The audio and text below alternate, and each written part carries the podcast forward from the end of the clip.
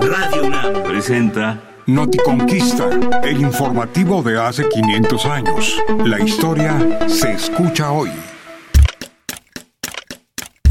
Las siguientes historias y danzas históricas describen a los efectos de la matanza de cientos o millares de personas en la ciudad de Cholula en octubre de 1519, realizada por los españoles y sus aliados indígenas.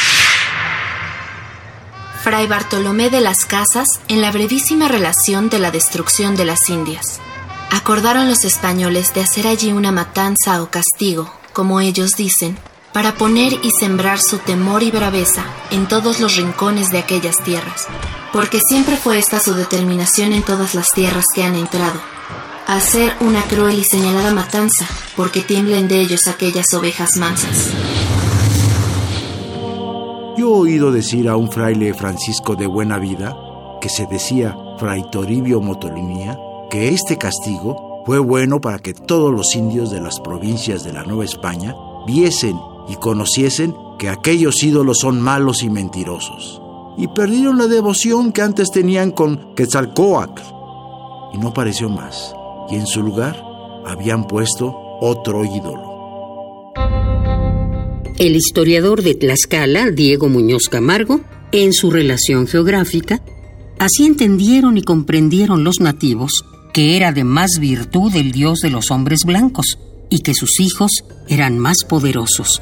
Y los tlaxcaltecas apellidaban al señor Santiago y hoy en día, en viéndose en algún trabajo y aprieto, llaman al señor Santiago. Nueva de tan gran destrucción corrió por toda la tierra y admirados de oír cómo su ídolo Quetzalcoatl no les había ayudado ni valido gran cosa, hicieron grandes conjeturas todas estas gentes con grandes sacrificios y ofrendas. Diálogo entre Cortés y Moctezuma en una danza de conquista del siglo XX. Es tan eterno este Dios que si quieres ver su gloria, olvida tu ley que tienes y ve a un Dios verdadero. ¿Y para qué traes tu acero? Porque si renuente estás y no admites lo que quiero, en él experimentarás que este es el Dios verdadero. Visita la página noticonquista.unam.mx y sigue Noticonquista en las redes sociales. Radio UNAM, experiencia sonora.